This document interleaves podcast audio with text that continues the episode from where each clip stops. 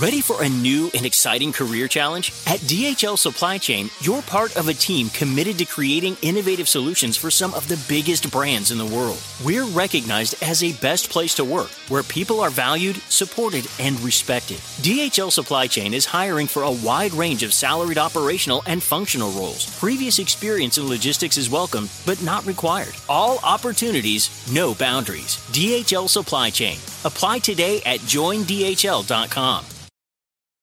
Home isn't just a place, it's a state of mind, like curling up in a comfy chair as you watch the world go by. Good afternoon. Which is why Captain at Delta, our people do our best to make you feel at home long before you get there. Delta, keep climbing. Hola, ¿qué tal amigos? ¿Cómo están? Bienvenidos aquí al canal de Ponchote y al Ponchote Podcast. Y como siempre, traemos investigación especial que nos ha tenido atando cabos y ahora sí que tejiendo la trenza todo el tiempo. Y para eso tenemos la presencia, hablando de trenzas, fíjate casualidad, de la licenciada Maggie, que ya no, ya no está trenza. ¿Cómo está? Hola, hola, buenas noches. Gracias a todos por estar aquí. Sí, todos los días uso mi trenza, nada más para entrar aquí ya me peino, pero sí, sí uso mi trenza. Este, gracias a todos por estar aquí. Bueno, pues eh, con información que ya comparamos también con información oficial para poder dar sustento, fundamento y motivar todo lo que vamos a decir. O sea, no, no nada más hablar por hablar. Entonces sí, es, es importante que, que, que tengamos este tipo de información, pero fundamentarla con los documentos oficiales.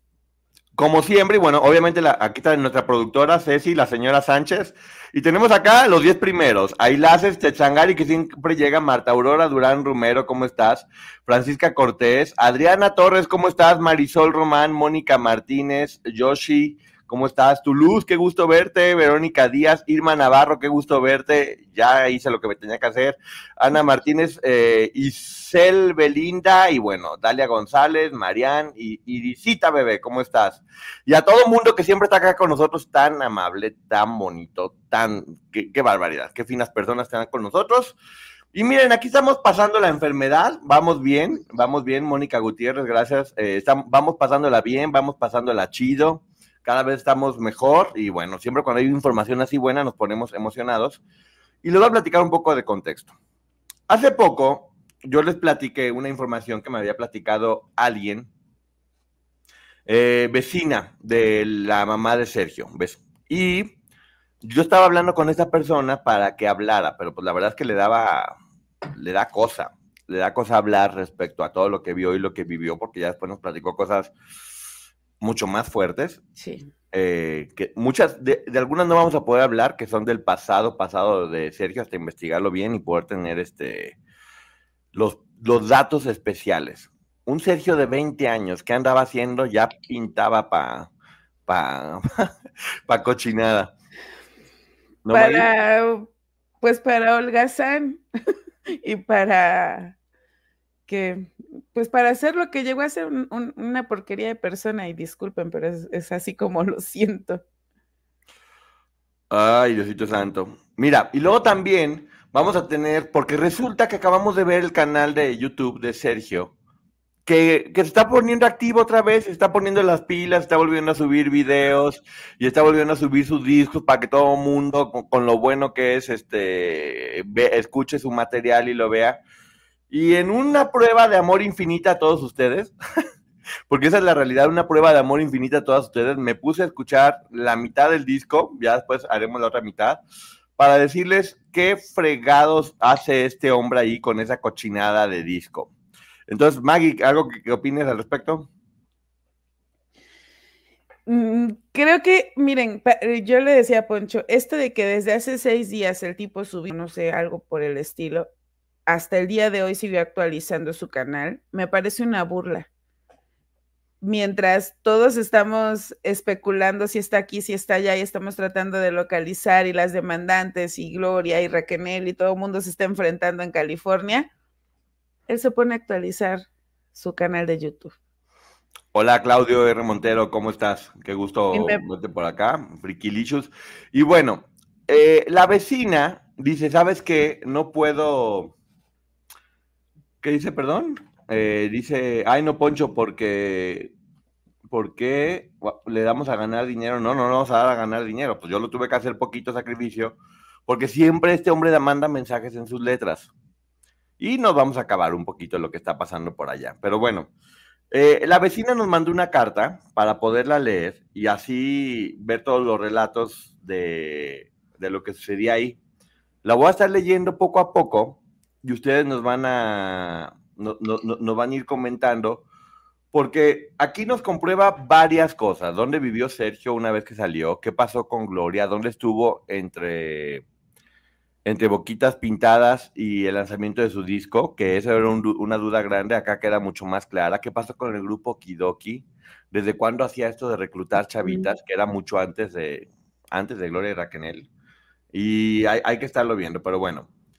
Dice así más o menos. El día 7 de enero, Poncho te dio alguna información que yo le pasé con respecto a varios sucesos en una casa de Sergio Andrade. Vi los comentarios y hay algunas confusiones en las fechas debido a la narración que le hice. Eh, alrededor del 80-82, yo tenía 6 y 8 años, por lo que no sé precisar con exactitud.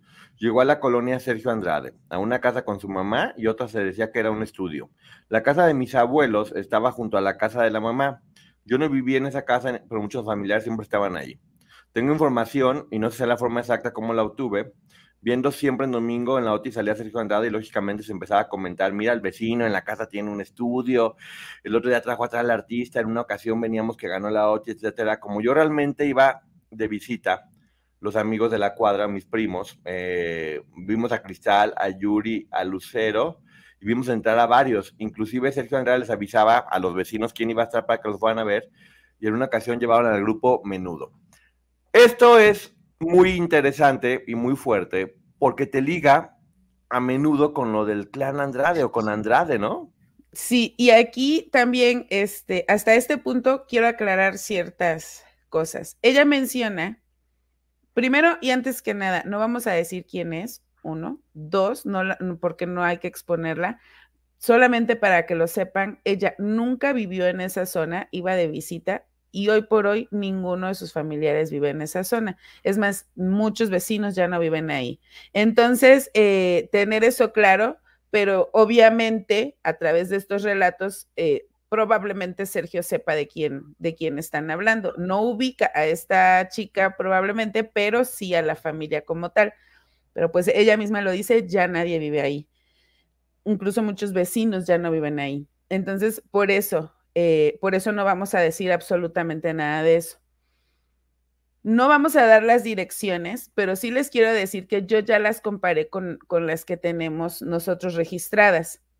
Y efectivamente las casas de las que ella habla están situadas en la misma zona.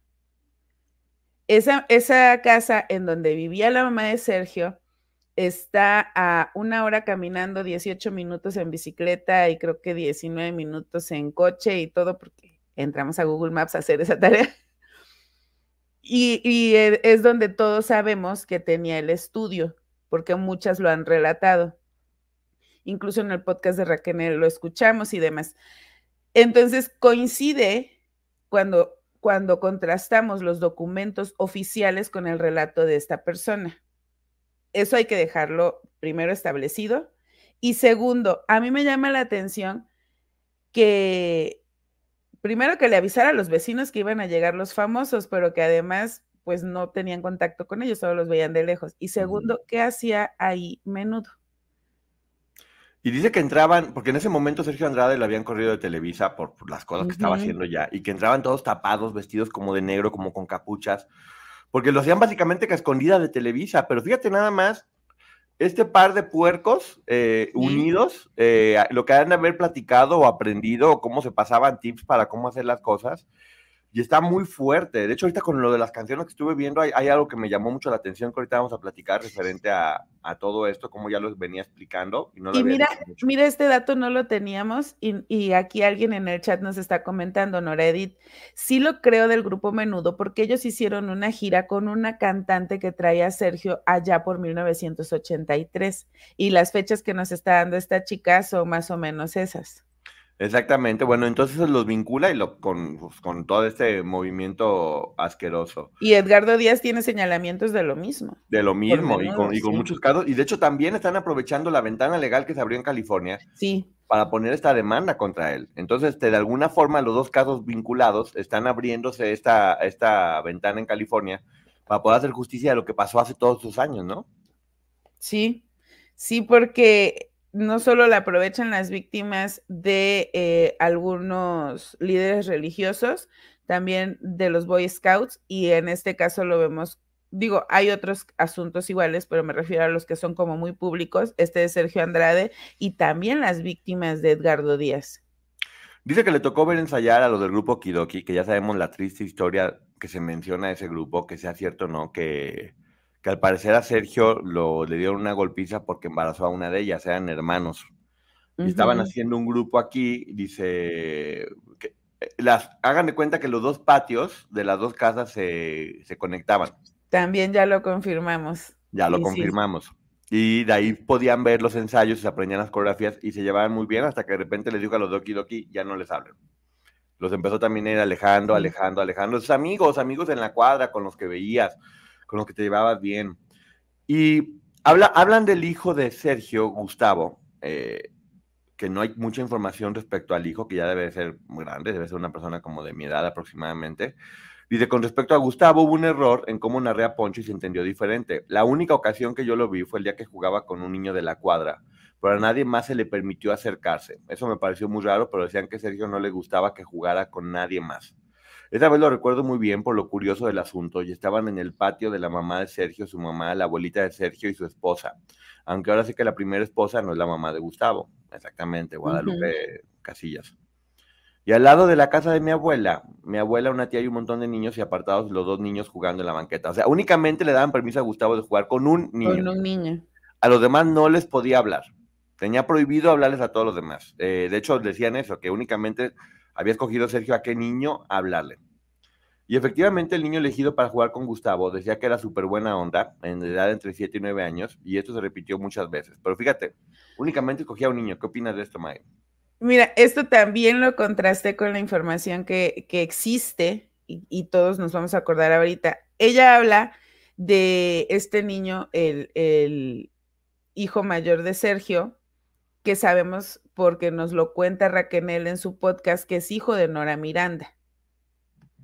Y entonces ella menciona, Raquel, que entre, que más o menos por ahí del 84, el niño tenía entre 4 y 5 años. También en los documentos y declaraciones oficiales, cuando investigan estas casas, estas propiedades de Sergio, y dan con la señora Justina, pero no saben quién es, si recuerdan este relato es en un edificio y entonces la señora les dice que no se puede acercar y solo intercambian algunas palabras a través de gritos prácticamente por la ventana. Hear that? It's the call of the Crave. And when the Crave calls, you know what to do. Try the $5 Bacon Bundle. Because the only thing better than a White Castle slider is a White Castle slider topped with crispy hickory smoked bacon. So pick any two of either the Bacon Cheese Slider, 1921 Bacon Cheese Slider, or Chicken Bacon Ranch Slider. And also get a small fry for just $5 with the $5 Bacon Bundle. White Castle. Follow your Crave. Y entonces eh, otros vecinos le dicen que ella es una señora mayor, que efectivamente tiene una condición que no puede caminar y usa algún aparato ortopédico, pero que la va a visitar un nieto. Esto es en 1999. Y el relato que nos dice esta chica, el niño tenía entre 7 y 9 años. O sea que esto pudo ser por ahí del 87, según los datos que tenemos, contrastándolo con lo que dijo Raquel y con los datos que se dan en el 99. El nieto que la iba a visitar, a la señora Justina, en ese momento pudo pudo haber sido Gustavo, es, es, mera suposición, porque para ese momento ya debió haber tenido como 16 años. Ok. Eh, dice, luego se comenzó a correr el rumor de que Sergio Andrade quería varios grupos de niños o artistas para lanzarlos, y según nosotros nos andábamos organizando y ensayando, pero era más un juego que nada. Pero un grupo de niñas, entre ellas Eva, sí estaban más avanzadas y sabía que ensayaban en casa de una de ellas. Recuerdo que en algún momento pregunté que cómo iba todo eso y me comentaron que Sergio Andrade ya no hablaba con toda la bola, sino solamente con una niña. Omito el nombre porque en la cuadra había tres que se llamaban igual. Ay, perdón, yo lo había dicho ayer. Eh, se llamaba Xochitl. lo había comentado ayer, pero bueno. Bueno, es, es, es una niña.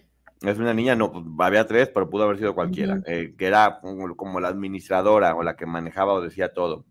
Y pues la verdad ya no es que nos hablan como antes, pero sí queríamos ver algo con ella y ya nadie más hizo nada. O sea, únicamente tenían que hablar con esta niña. Ojo, cómo otra vez está rodeado de niñas, ¿eh? Al pasar un tiempo murió Eva y nadie nos dijo por qué. Sí recuerdo haber visto a mi abuela con su mamá hablando del tema, pero yo no recuerdo el funeral ni nada. Del grupo ya se había formado, ya no se volvió a hablar. Estaban formando otro grupo musical que no era Boquitas Pintadas, en el cual participó esta, esta chica Eva, y de repente el grupo dejó de hacerse porque Eva falleció. ¿Cuál es la historia? Que... Y sí, platica que era una niña eh, muy blanca, muy blanca, eh, mucho, muy blanca, que era la descripción que había, ¿no? Ahora, también esta, esta niña pudiera ser, porque solo son supuestos, no, no, nos, no nos consta, la niña de la que habla Liliana en su relato, solo que en el relato de Liliana a ella le dijeron que eh, se llamaba Verónica.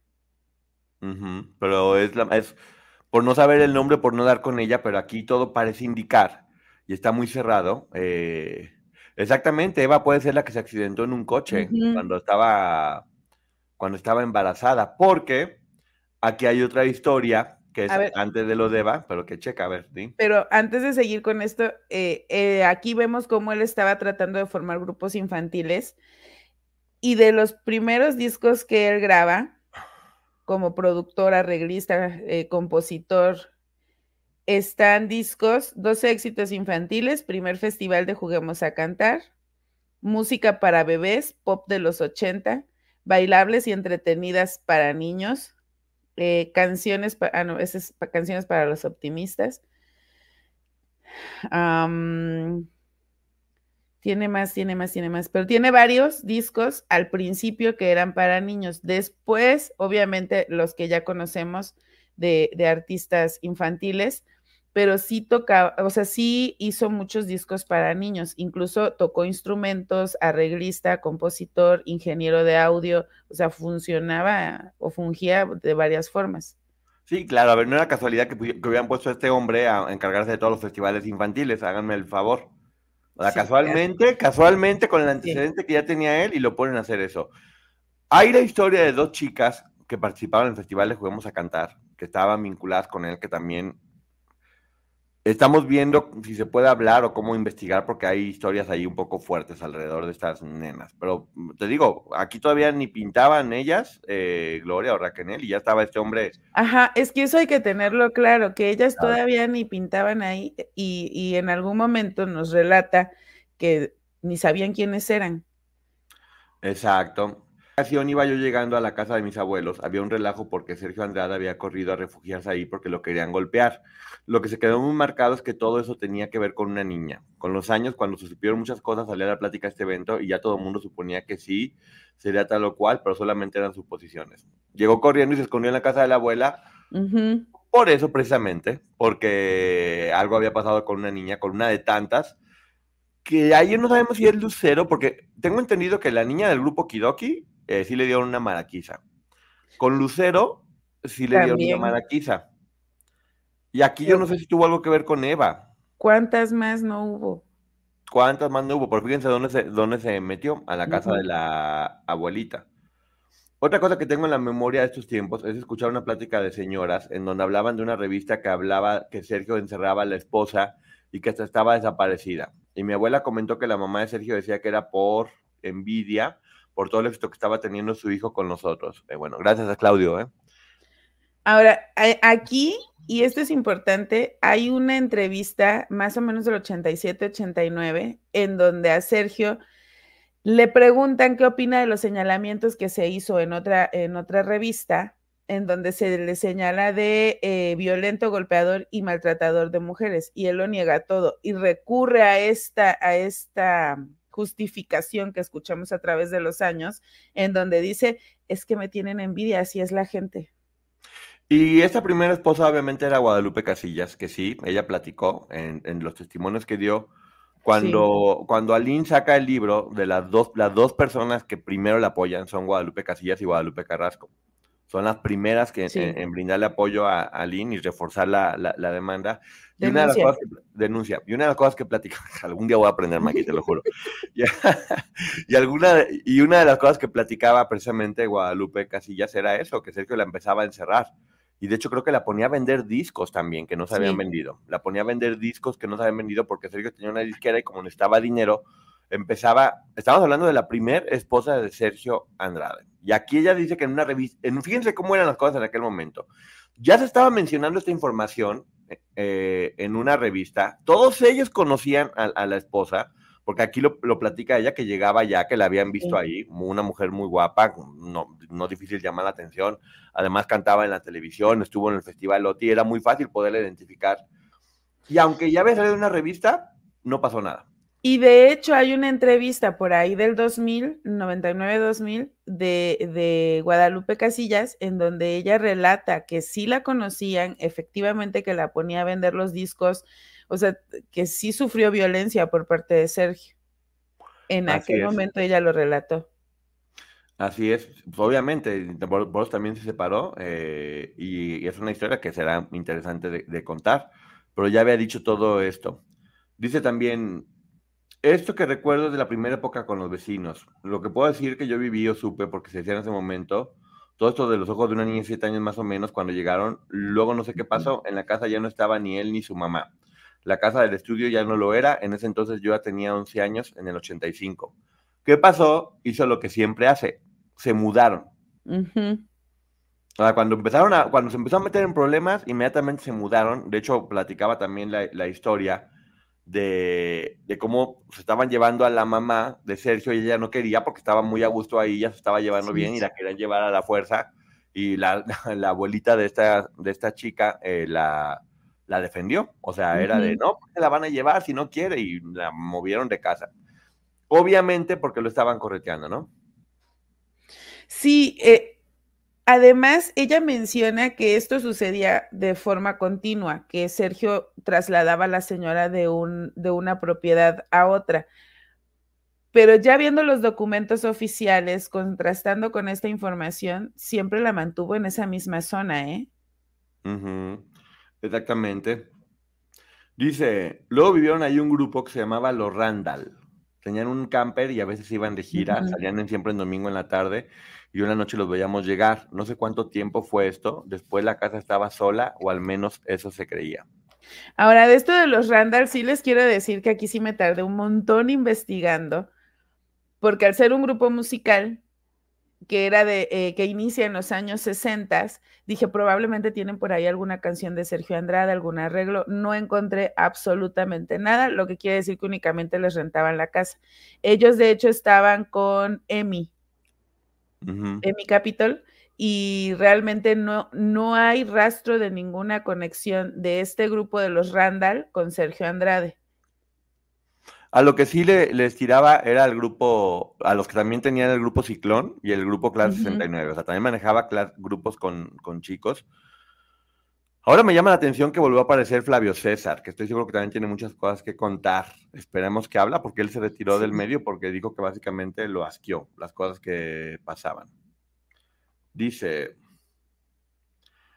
en una charla entre vecinos me enteré que de una vez mi abuela fue a su casa a contarle que iba llegando de cobrar la pensión y estaba Sergio con una patrulla y pues terminan, le terminó dando todo el dinero y ya no sabía qué hacer. El papá de esta persona le dio dinero para salir del problema, eso nunca lo contó. O sea, Sergio lo iban, se lo iban a llevar en una patrulla y para haber hecho algún delito.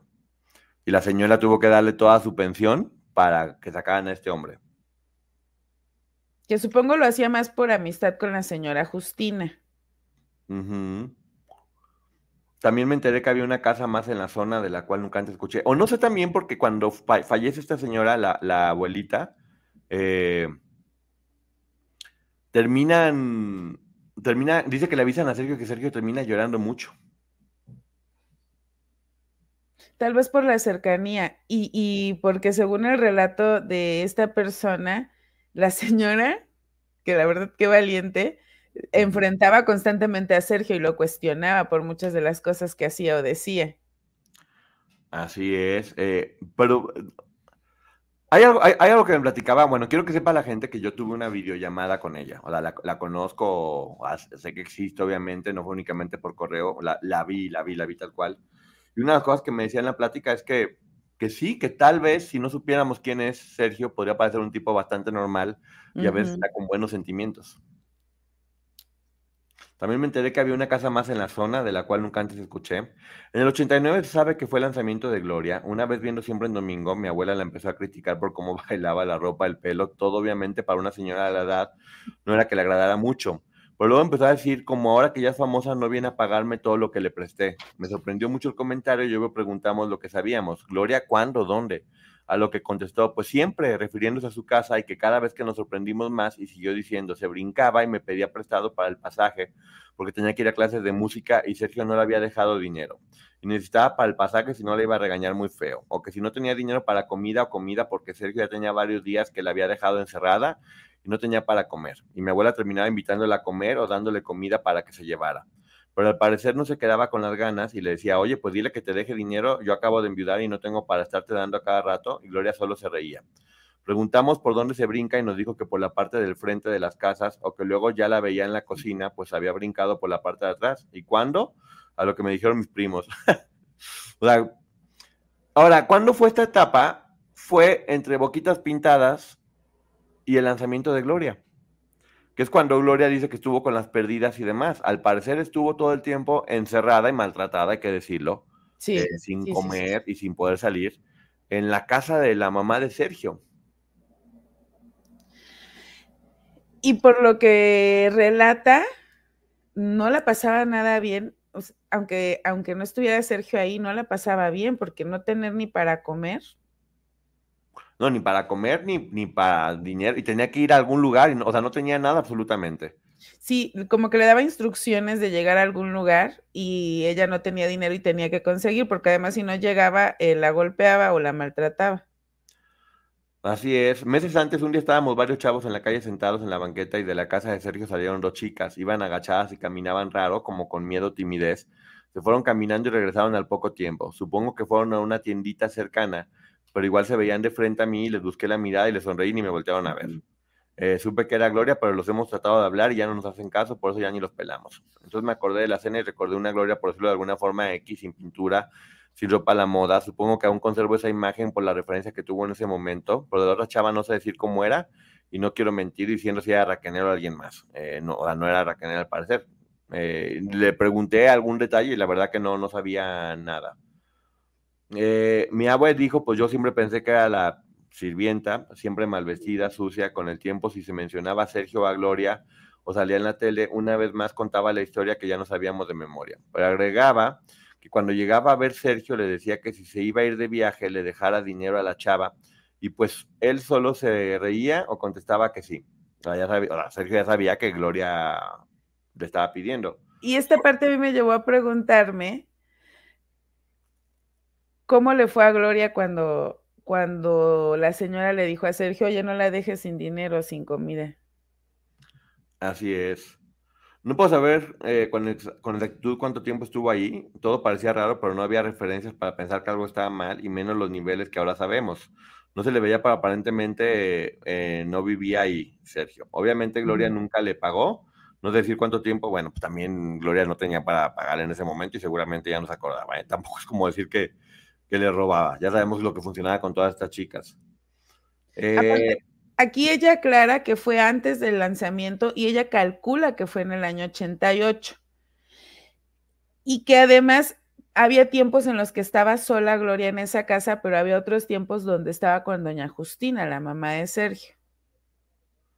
Sí, dice, varias veces la señora se iba y después de un tiempo regresaba. El único lugar una vez que escuché fue un departamento en Copilco que es el que se ha mencionado mucho. A su hijo Eduardo nunca lo vi de cerca, solo entrando, saliendo de la casa o esperando en el coche a la señora o que la iba a dejar. La señora se empezó a juntar con las señoras de la cuadra a rezar el rosario y luego había café, bocadillos, etcétera. Se iban rolando cada semana entre cinco y seis señoras. Pero cuando le tocaba a la señora Justina, se hacía en casa de mi abuela. Pero recuerdo que decía que Sergio le llevaba lo que iba a dar de comer y lo recuerdo vagamente un día llegando con las cosas. O sea, Sergio compraba las cosas para que pudieran rezar el rosario. Ay, tan bueno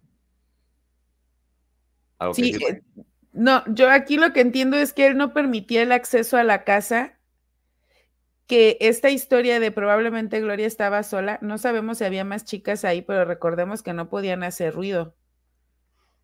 Así es, dice otra vez. Además, para aclarar que me están preguntando si me siento mal, ya también me acaban de mandar mensaje mi esposo. No, es que estoy leyendo hacia abajo, entonces bajo la mirada. Una disculpa. Ok. Otra vez llegué a la casa, supongo que era una temporada de vacaciones, donde estaban todos mis primos. Había casa llena y al verme entrar, luego, luego me dijeron: si hubieras llegado cinco minutos antes, te habrías encontrado aquí a Gloria Trevi.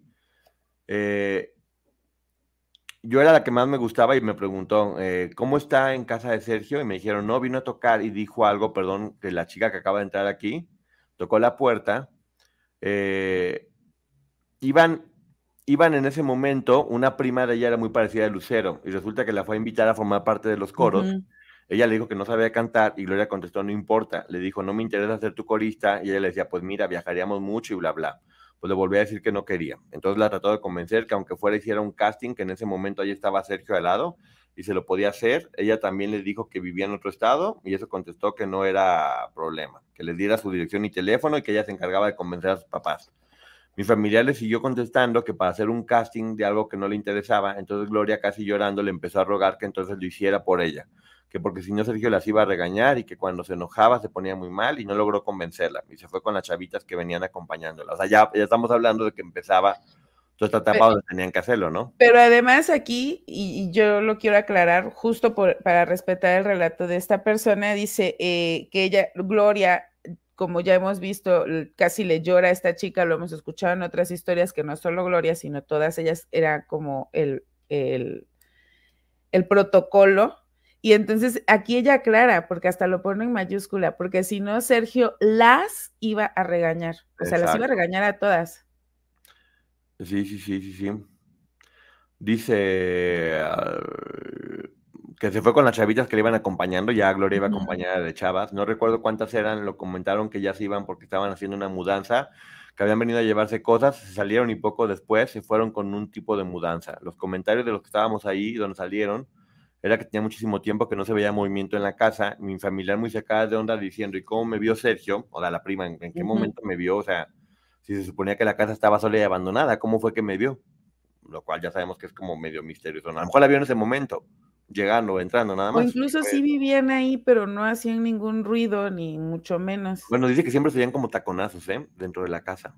Dice, una vez más, nada cuadraba, todo era ilógico, raro, pero no pasó mucho tiempo de eso. Yo calculo que al menos eh, de dos meses empezaron ya los rumores muy fuertes que andaban desaparecidos, que se alían, etcétera. Después de eso, la casa estuvo sola hasta que los detuvieron.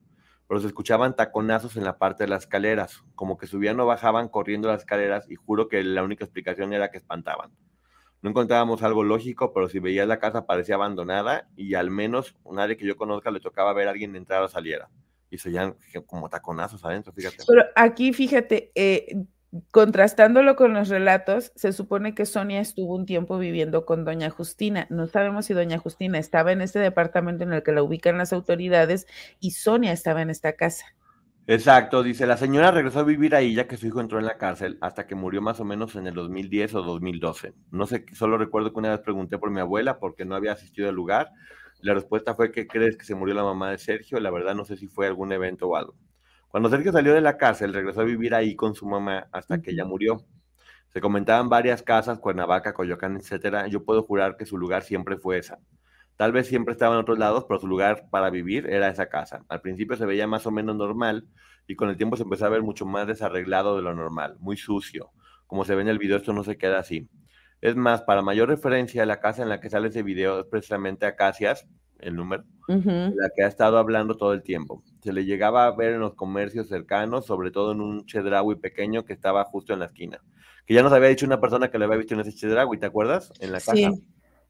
sí, ya nos habían contado que lo habían visto pagando. Ok.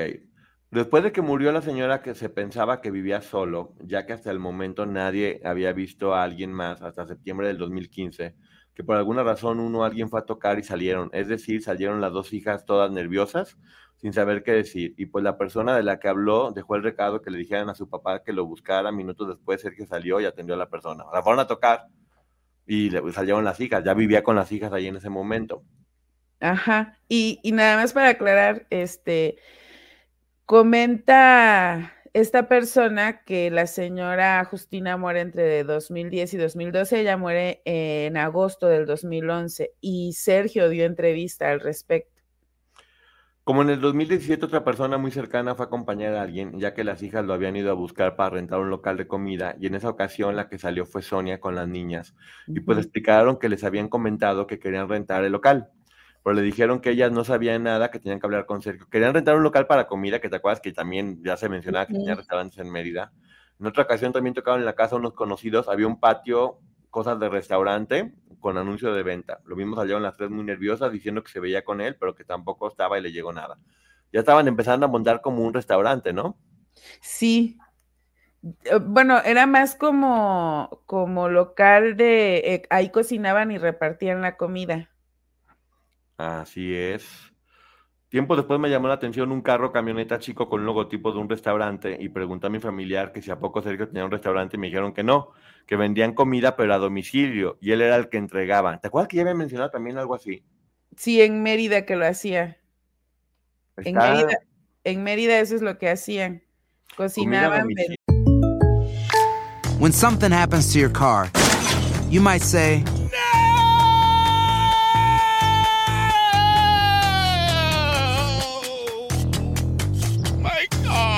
But what you really need to say is something that can actually help. Like a good neighbor, State Farm is there. And just like that, State Farm is there to help you file your claim right on the State Farm mobile app. So just remember, like a good neighbor, State Farm is there. State Farm, Bloomington, Illinois.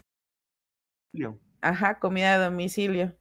Aquí la pregunta es, bueno, pues todo parece indicar que ya para que Sergio estuviera repartiendo comida a domicilio, es porque en verdad no estaba nada bien económicamente, ¿no?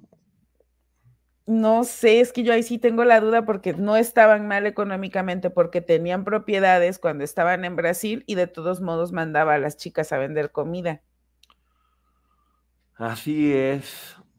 Cuando, cuando, esto me tocó estar cerca de alguna manera y cuando veo entrevistas o programas sobre el tema, hay imprecisiones o datos erróneos, como por ejemplo que saliendo de la cárcel estaba, se fue a vivir a Cuernavaca y pues no. Tal vez pasaba temporadas ahí, pero hay muchos testigos que durante años lo vieron por esta casa, que lo vieron salir casi todos los días muy temprano durante mucho tiempo, o de donde estuvo Gloria en el tiempo entre Boquitas Pintadas y lanzamiento de solista eh, en los ochentas, eh, que llegó era, véanme, aquí vive Sergio Andrade, que todo el mundo se entere que hay un vecino famoso y como en los últimos años se escondía ya casi nadie de los vecinos sabía que vivía ahí. ¿Algo que decir? No. Pues es que, es que eso pasaba desapercibido, pero eh, son en esas fechas más o menos cuando nos han dicho que lo han visto eh, en ese centro comercial. Ok. Nos promete que va a tratar de investigar qué pasó con Eva, porque es parte de la investigación que, que tiene. Y dice, se preguntarán por qué cuando salió de la cárcel nadie dijo hizo nada, pues porque no había nada que hacer, o sea, no, no tenía ningún orden de aprehensión ni nada por el estilo. Ah, por el, y por otro lado, aparentemente el señor se porta bien. Dice al final, por azar del destino conocí a alguien cercano a la familia que me contó cosas muy delicadas, que solo las compartiré a Poncho y a Maggie para que puedan investigar o al menos darse una idea de la porquería de ser que es Sergio. Ya veremos qué vale la pena decir porque creamos que es cierto. Tampoco tengo la autorización para platicar de eso. Sí me platicó unas cosas muy fuertes, gracias, gracias por haber puesto eso. Sí me platicó unas cosas muy fuertes referente a cómo se inició Sergio en el medio artístico. Tú ya la sabes, Maggie. Sí, sí, sí, apenas iba para allá. Es, es información muy importante, pero que también puede ser delicada y sin fundamento pues no la podemos compartir.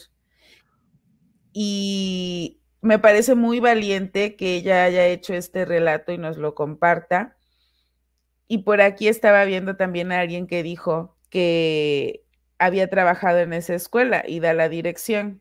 Entonces, yo sí los quiero invitar a todos, de verdad, si ustedes tienen un dato, si saben algo del pasado, del presente, de Sergio Andrade, compártanlo.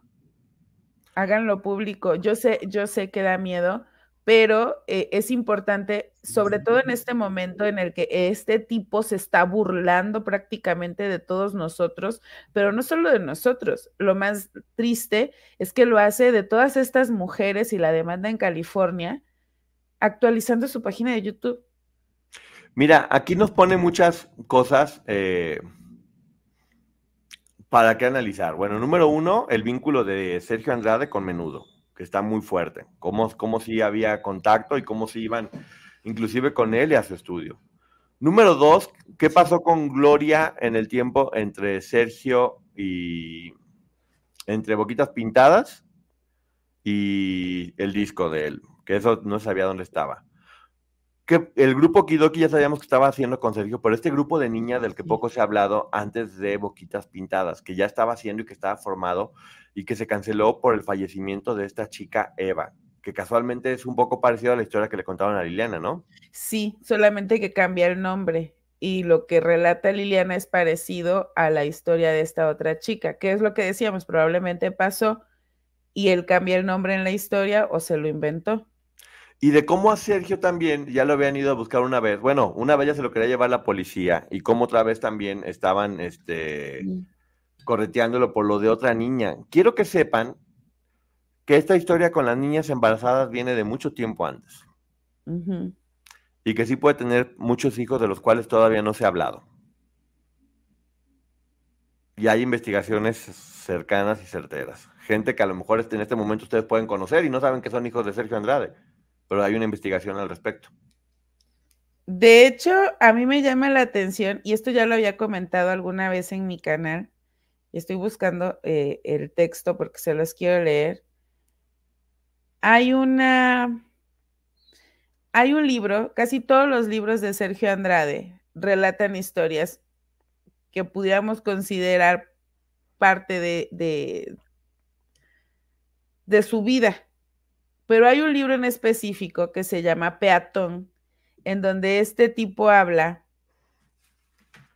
Eh, Peatón también es la historia, bueno, de un tipo, su familia, su esposa peatona, sus hijas peatoncilla y peatoncita y su hijo primogénito, el futuro peatón, viviendo todos en la ciudad mítica San Pablo Laguna, la megalópolis más poblada y extensa del planeta.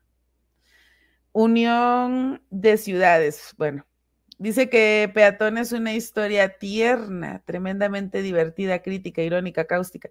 Mm,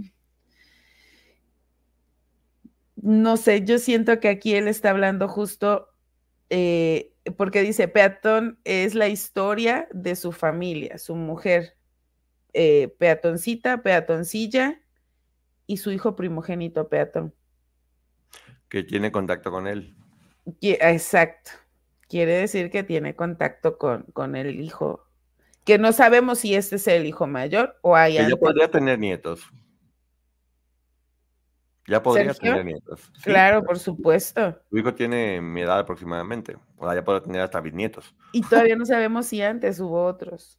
Hay muchas familiares de no que todavía no salen, pero estamos investigando. Esto no se trata de los hijos, sino de las probables víctimas en aquel momento de Sergio. Claro, claro, claro. Y hay que ver, o sea, hay, que ver porque ahí hay una beta de información muy importante. Eh, y justamente por aquellas, ¿hay algo que quieras decir respecto a esto, Maggie?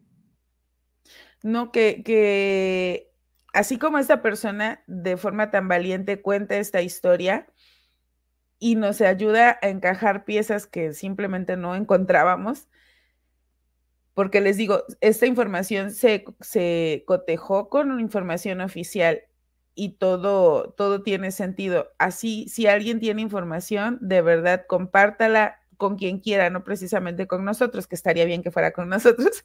Y lo vamos a hacer igual, porque hay que cotejar la información, no es nada más salir y hablar. Tenemos fotos de la casa y no es una, la casa ya cambió, casualmente cambió de dueños en el 2010, no. 20. 2020, perdón, que es justo la fecha en la que al parecer se fueron a Mérida eh, y después de Mérida es lo que ya no sabemos, pero bueno, justamente porque está en el registro público de la propiedad, lo que les digo, todo se puede investigar, chavos. Nomás cuestión de ponerse a buscar. Hasta el 2020 estuvo a su nombre. Durante todo ese tiempo. La casa no es una casa lujosa, es una casa pequeña y modesta. En un lugar no. No es una casa sencilla. O sea, definitivamente, definitivamente no podría, no podría estar ahí, ¿no? O sea, no, o sea, eh, no, podría estar ahí si fuera millonario. Es que yo sí creo que tiene dinero, solo que es miserable. ¿Tú crees? Yo sí lo creo. Yo creo que no tiene dinero. Yo sí creo que terminó en el hoyo. Porque mira, más allá de que sea miserable, antes ponía a las personas a hacer las cosas. Ya para que él se pusiera a entregar comida de forma directa, es por algo, ¿no? ¿Tú crees que iba a humillar él? te lo creería que mandara a todo el mundo por que él tuviera el negocio, sí, porque es lo que hacía antes. Pero ya para que él se pusiera a entregar la comida exponiéndose a que gente lo conoce, obviamente, y lo pudieran ver entregando comida.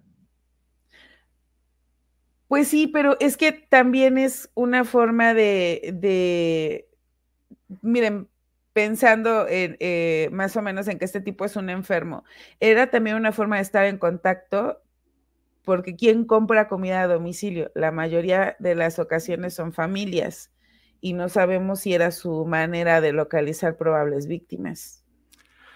Ay, pues bueno.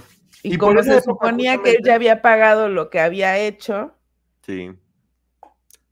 Tenía, tenía una propiedad también en Cuernavaca, tenía una propiedad también en Coyoacán, según lo que estaban diciendo. Pero bueno, por esa época estaba intentando relanzar su, su, su carrera musical yo en verdad, y lo digo no desde, no desde el odio ni del que me caiga mal, no. Qué hombre tan malo, por Dios, qué material tan horroroso y tan asqueroso la música que estaba haciendo en ese momento. ¿En qué, ¿A qué cabeza cabe decir que este hombre era un rey Midas cuando escribía y horroroso, horroroso, horroroso? Está, te digo, acaba de actualizar toda su información y todo su material. Estuve, estuvimos viendo las canciones con la única finalidad de ver qué mensajes manda ahí. Y hay mensajes muy claros para poder eh, hacer, ¿no? Eh, siento que ocupa estas canciones desde aquel momento para amenazar prácticamente, porque empezando por el, el título de Esto no se queda así y así otras tantas canciones, o sea, e, es es lógico pensar, no sé si sea correcto, pero sí lógico, que son mensajes de amenazas. Además, en los videos tiene fotografías de las chicas, comparte cartas de las chicas y para mí es como una manera de amenazarlas. ¿Pero qué crees, Maggie? Una canción nomás así, todas las demás, parece que estamos hablando de un ángel de luz, diciendo unas, o unas cosas que me dices, bueno, este hombre, ¿quién se cree que es? cómo pone cosas como si fuera casi casi un sacerdote. Bueno, la primera canción que aparece la de Caro, que ya la conocemos todos, donde dice, fíjate nada más. Ay, no, no, no, no. Habla de Caro y parece que está hablando del mismo. Que cómo briegas a la gente, que cómo O sea, parece, parece que se la está dedicando a él, por Dios santo, o sea, por Dios santo, o sea, con qué, la de veces que sabe haber cortado la lengua por andar diciendo esas tonterías ese hombre, o sea, ¿cómo se le ocurre poner eso, por favor? Es Qué asco de tipo. No dudo que se haya reflejado y estaba hablando de otro y en realidad salió lo que siente por su persona. No, no, no. Y luego era Sergio y su grupo, porque en ese momento tenía un grupo donde básicamente está su hija mayor, que le ponen así como una batería, pero un piano, pero un, una envoltura de sándwich con, con, papelito, pero una flauta, pero le pone como 20, 20 instrumentos musicales eh, rodeados. Muy talentosa ella. Eh, no sé, a mí me, me, rompe el corazón verla tan chiquita, eh, trabajando con él y tocando todos los instrumentos. En verdad, a mí, a mí, a mí me, me, me rompe. Y además, en ese video la niña se ve como si tuviera 11 o 12 años y la realidad es que para ese momento ya era incluso mayor de edad. Entonces, eso nos habla de lo mal que la pasaron estas niñas. Eh, también Seriani busca a la otra chica y menciona, es muy pequeñita. ¿Cuántas deficiencias tuvieron en el desarrollo por falta de alimentación o pésima alimentación? Se ve, se ve muy chiquita y se ve triste. ¿eh? Es una, es una pena verla como está. Y luego sale una canción que se llama Uno sale de casa, y dice, salen para luchar por su vida a la calle, pero algunos viven de ahí. ¿Por qué ganarse la vida? ¿Por qué hay que ganarse la vida si nos fue concedida? Claro, inútil huevón. Exacto. por supuesto estás poniendo eso, bola de inútil pelotas gigantes. Porque hay que ganarse la vida si ahora ya no puedo estar explotando menores que trabajen para mí. Claro, y luego, y luego dice, bueno, ahí tocando con una guitarra eh, tapizada con periódico, que uno sale a quererse ganar la vida porque, ¿por qué te la tienes que ganar si ya te la dieron? Y que se va desinflando y va re- reflexionando y dice, y acaba uno pensando en una soga o en una bomba. Ay, ok, como tengo hueva y no quiero trabajar, voy a ver si, si me auto... Pero yo les voy a decir una frase que mi mamá siempre me decía y hasta la fecha yo la ocupo, porque son de esas que cuando eres, eres hijo de casa, es como de, ay, mi mamá otra vez, pero ya cuando eres mamá es como de, ahora yo la digo. Mamá, es que tengo mucha tarea, ojalá ya me muera. Ay, ojalá, me-". esta era mi frase. Ah, Ojalá pues, ahorita que salga me atropelle un burro. Y entonces mi mamá decía estas sabias palabras.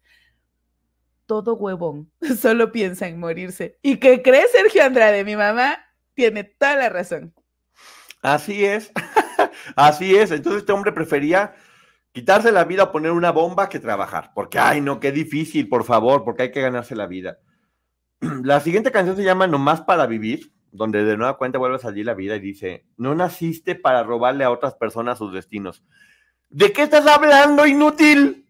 O sea, no naciste para robarle a otras personas sus destinos. ¿Y tú para qué naciste, engendro? O sea, ¿para qué naciste si no fue para robarle a otras personas sus destinos y desviarlas y lastimarlas?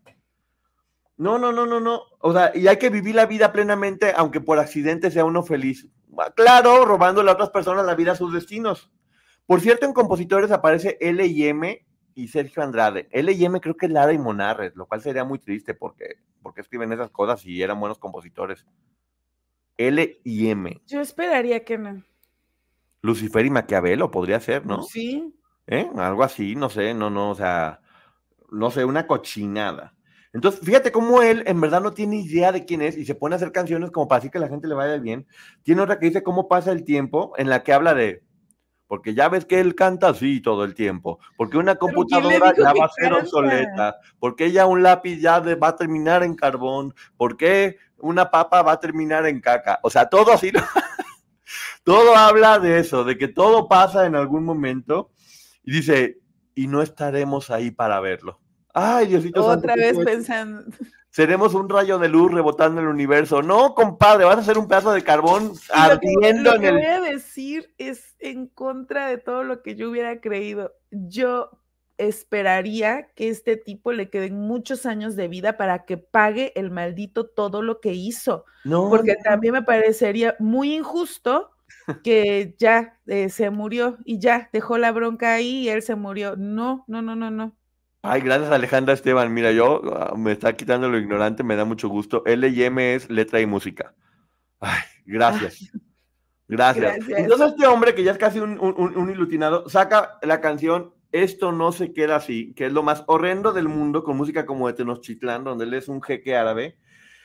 Y dice que el hombre es baleado y preso por la traición de amigos y amigas. Eh, para eso él dice que fue por la raza mutilada por la conquista del extranjero. Es como la venganza de los indígenas. No seas payaso ni ridículo, por favor.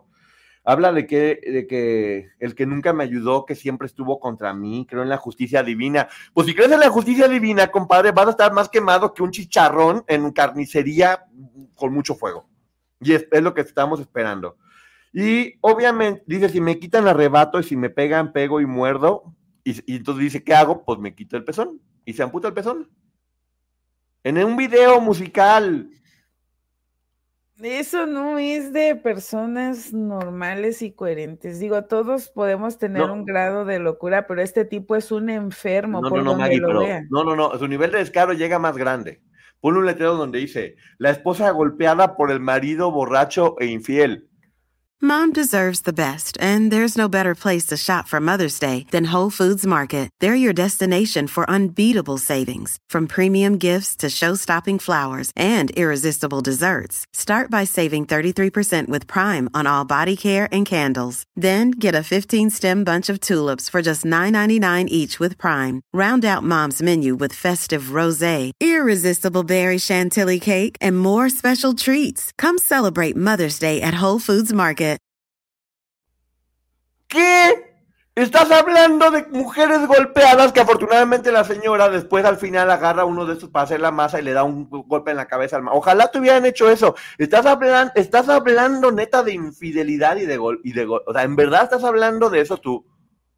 Un hombre de muchos valores. Sí, un hombre de valores defendiendo a las mujeres golpeadas. Hazme el repuerco favor, hijo de tu re... Ay, ¿por qué me ponen a ver estas canciones? Que yo me estoy poniendo mucho más. Yo te dije, yo estoy leyendo tu sacrificate. No, no, no, no, no, no, no, no, no, la esposa golpeada. Y luego empieza a hacer como karate panda, así, empieza a hacerle así, como de. Ay, ay, ay, yo ese video solamente he visto un pedacito de eso porque me lo encontré en TikTok hace un tiempo y se ve cuando baja un pie de la, de la cama con unas calcetas todas percudidas y la patota gorda así. Ay, no, me dio mucho asco. No, no, no, no, no, no, no, es que en verdad, o sea, Kung Fu Panda, e, es como Kung Fu Panda, exactamente, como entre Kung Fu Panda y el Ecoloco, una cosa horror, horror, horrorosa. O sea, es lo peor que he visto en mucho tiempo. Y aparte, como, esto no se queda así, esto no. Por favor, por favor. ¿Quién dice que ese hombre era un genio musical? O sea, ¿quién dijo que ese hombre era un genio musical? He visto componer mejor a, cualquier persona. también ya hemos escuchado que Cristal dice que le robó canciones, este, muchas de las composiciones que creíamos que eran de él en realidad eran de Gloria o de Mari Morín o de otros autores. O sea, él que hacía, se robaba eh, el talento de las personas y lo hacía pasar por suyo. En realidad este tipo no tiene ningún talento. No, ninguno, exactamente. Yo creo que se la pasó robándolo a todas las personas sus composiciones, haciéndose pasar por como que sabía algo. Porque aparte la música es como de, como música andina, pero bueno, me encanta como hubiera hecho un featuring con la Tigresa del Oriente y te juro que la Tigresa del Oriente se hubiera visto como Bárbara Streisand a su lado. Aparte, no, no es que canta mal, desafinado, horrible, o sea, parece que está cantando con la... Sí, yo no sé cómo se atrevía a poner a estas mujeres durante horas y horas y horas y horas sin comer, sin poder sentarse, porque lo hemos visto en muchísimos relatos, cómo les exigía que aprendieran. Sergio, nunca aprendiste a cantar. O sea, A nada, no aprendió a nada. Aparte, como le coloco tirado así. Oígame, no, es, es comedia involuntaria, no puede ser. O sea, te juro, te juro, te juro que he visto pedazos de popó con más gracia que él. Y de lo que hacen los perritos en el parque, o sea, yo te juro que preferiría verme, quedarme viendo una hora el pedazo de popó del perro que estar viendo lo que este hombre estaba haciendo en ese video. Es asqueroso este tipo. O sea, no, no, no puedo. No encuentro las palabras para describir el, el asco que este hombre genera. y el desprecio, porque todo lo que hace es una burla y, se puede estar burlando de ti, de mí, de nosotros aquí en el chat, de la sociedad en general, pero la burla que hace de sus víctimas. Mira, ahí donde dice uno. Hay que poner una veladora para que viva muchos años, porque este tipo no se puede morir ahorita. Tiene no, no, no, pero aparte de eso, mira, Maggie, lo que estaba pasando con la carrera de Gloria, ¿te acuerdas? Que ya estaba, que la puso bañándose en popó y que la ponían en que llena de este hombre ya estaba para este punto de locura y de horrorosidad y por eso lo último de Gloria estaba fracasando. Lo mejor que le pudo pasar a Gloria toda la vida. Hoy, así que como haya sido, fue separarse de este hombre porque este hombre iba a esto. Y Gloria pues, está haciendo lo que está haciendo ahorita, o sea, que tiene mucho, muchísimo mejor gusto que lo que este hombre hubiera hecho. O sea, esto que estamos viendo ahorita con Sergio Andrade hubiera sido posiblemente lo que él quería hacer con Gloria. Sí, yo creo que ese era, ese era el camino que le quería dar a Gloria. Y yo lo he dicho, independiente de las cuestiones legales, solamente vean el cabello de Gloria cuando se aparta de Sergio. Tiene un cabello muy cuidado, muy peinada.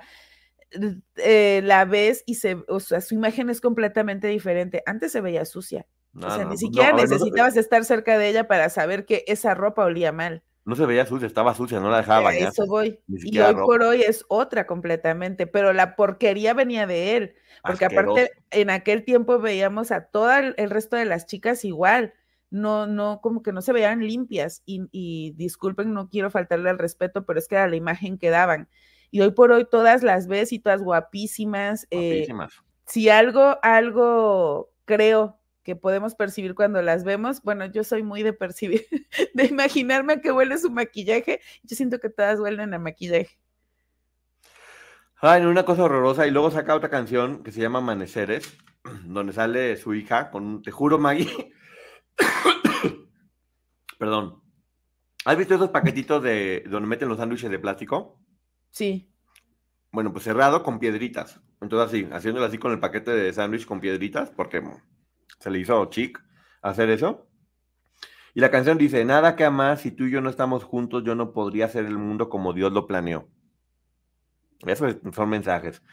Yo no seré más humano, bestia sin corazón, si nuestros cuerpos no están juntos. ¿Y cuándo ha sido una bestia con corazón? Disculpa. O sea, ver, espérame, ¿cuál, juntos, es el, cuál, sin corazón. Yo, hay algo que no entiendo. ¿Qué piensa este inútil? ¿Cuál era el plan de Dios? ¿Que él siguiera abusando de menores? Ah, no, sí, no, no. Y encima dice, si no estoy contigo, me voy a convertir en una bestia sin corazón. ¿Y qué fuiste todo el tiempo? Ajá. Luego dice uno solo los dos, con, que canta con armónica, donde habla de que el sueño era que los dos fueran uno para siempre, pues yo no sé si sea para Sonia. Y luego ahí te va. Hay una canción que le dedica a Cuba. Dice, siento nostalgia de ti, aunque nunca he estado ahí, pero sé que ahí podría ser feliz. ¿Qué tal la isla donde quería estar y donde pasa todo esto con los menores de edad? ¿Qué tal que está ahí?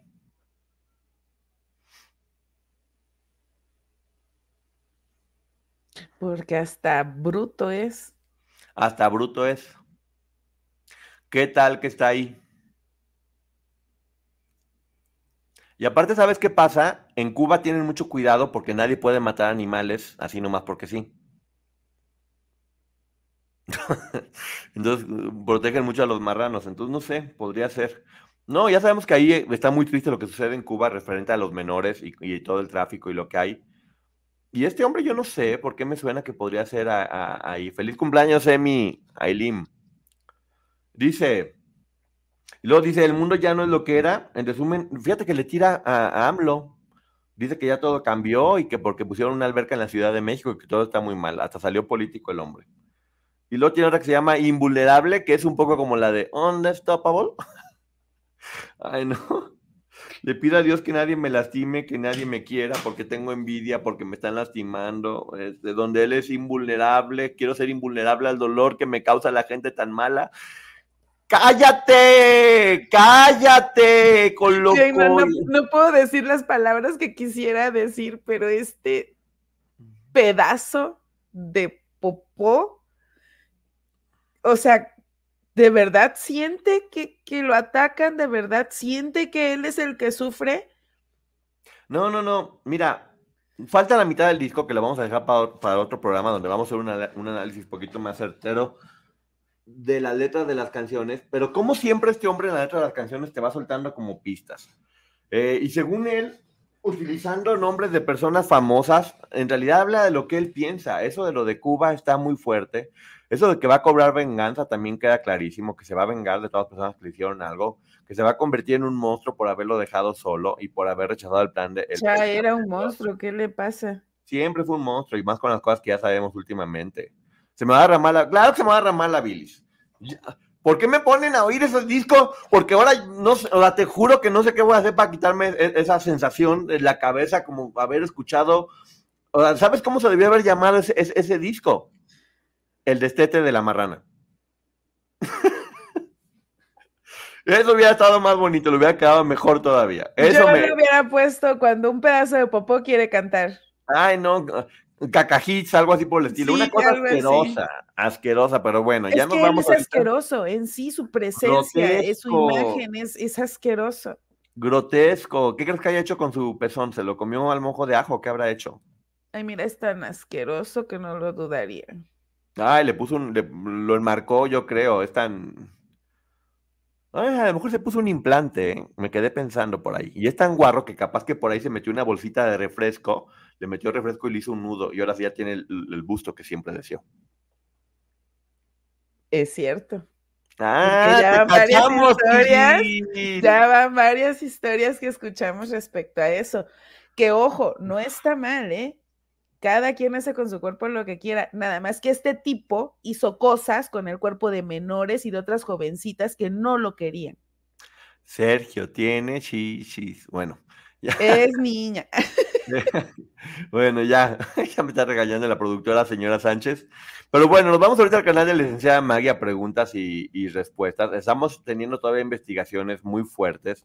Hay personas que nos, que nos han contado cosas muy fuertes que están pasando y que si no quieren hablar, no vamos a poder decirlo, pero muchos están dispuestos a hablar también, porque no, no crean que todo ha pasado, hay cosas que siguen pasando mucho, muy fuertes, con muchos menores involucrados y hay que, hay que hacer una investigación al respecto, ¿no? Y lo que les decía de las canciones y de este tipo, si yo recibiendo ganancias hasta 2023 y ahorita les voy a enseñar ese documento. Y lo otro es, eh, Sergio Andrade, pues no, no te vas a morir pronto, esperemos que no, todos tenemos fe, te deseamos una larga vida porque tienes que pagar cerdo asqueroso todo lo que hiciste. Así es, gracias a las más de 2.100 personas que nos están visitando, como siempre es un placer enorme poder compartir con ustedes y miren que es viernes en la noche, que es cuando dicen, es que es malísimo el viernes en la noche, pues no. Y bueno, mandarinas para quien se las merezca, para quien las quiera y para todos los demás, todo el amor del mundo, porque como queremos a toda la comunidad tan hermosa que está con nosotros. Sí, sí, un de beso verdad. enorme, nos vemos acá en la licenciada Maggie. En unos minutos, bye. Bye. Mom deserves the best, and there's no better place to shop for Mother's Day than Whole Foods Market. They're your destination for unbeatable savings, from premium gifts to show-stopping flowers and irresistible desserts. Start by saving 33% with Prime on all body care and candles. Then get a 15-stem bunch of tulips for just $9.99 each with Prime. Round out Mom's menu with festive rosé, irresistible berry chantilly cake, and more special treats. Come celebrate Mother's Day at Whole Foods Market.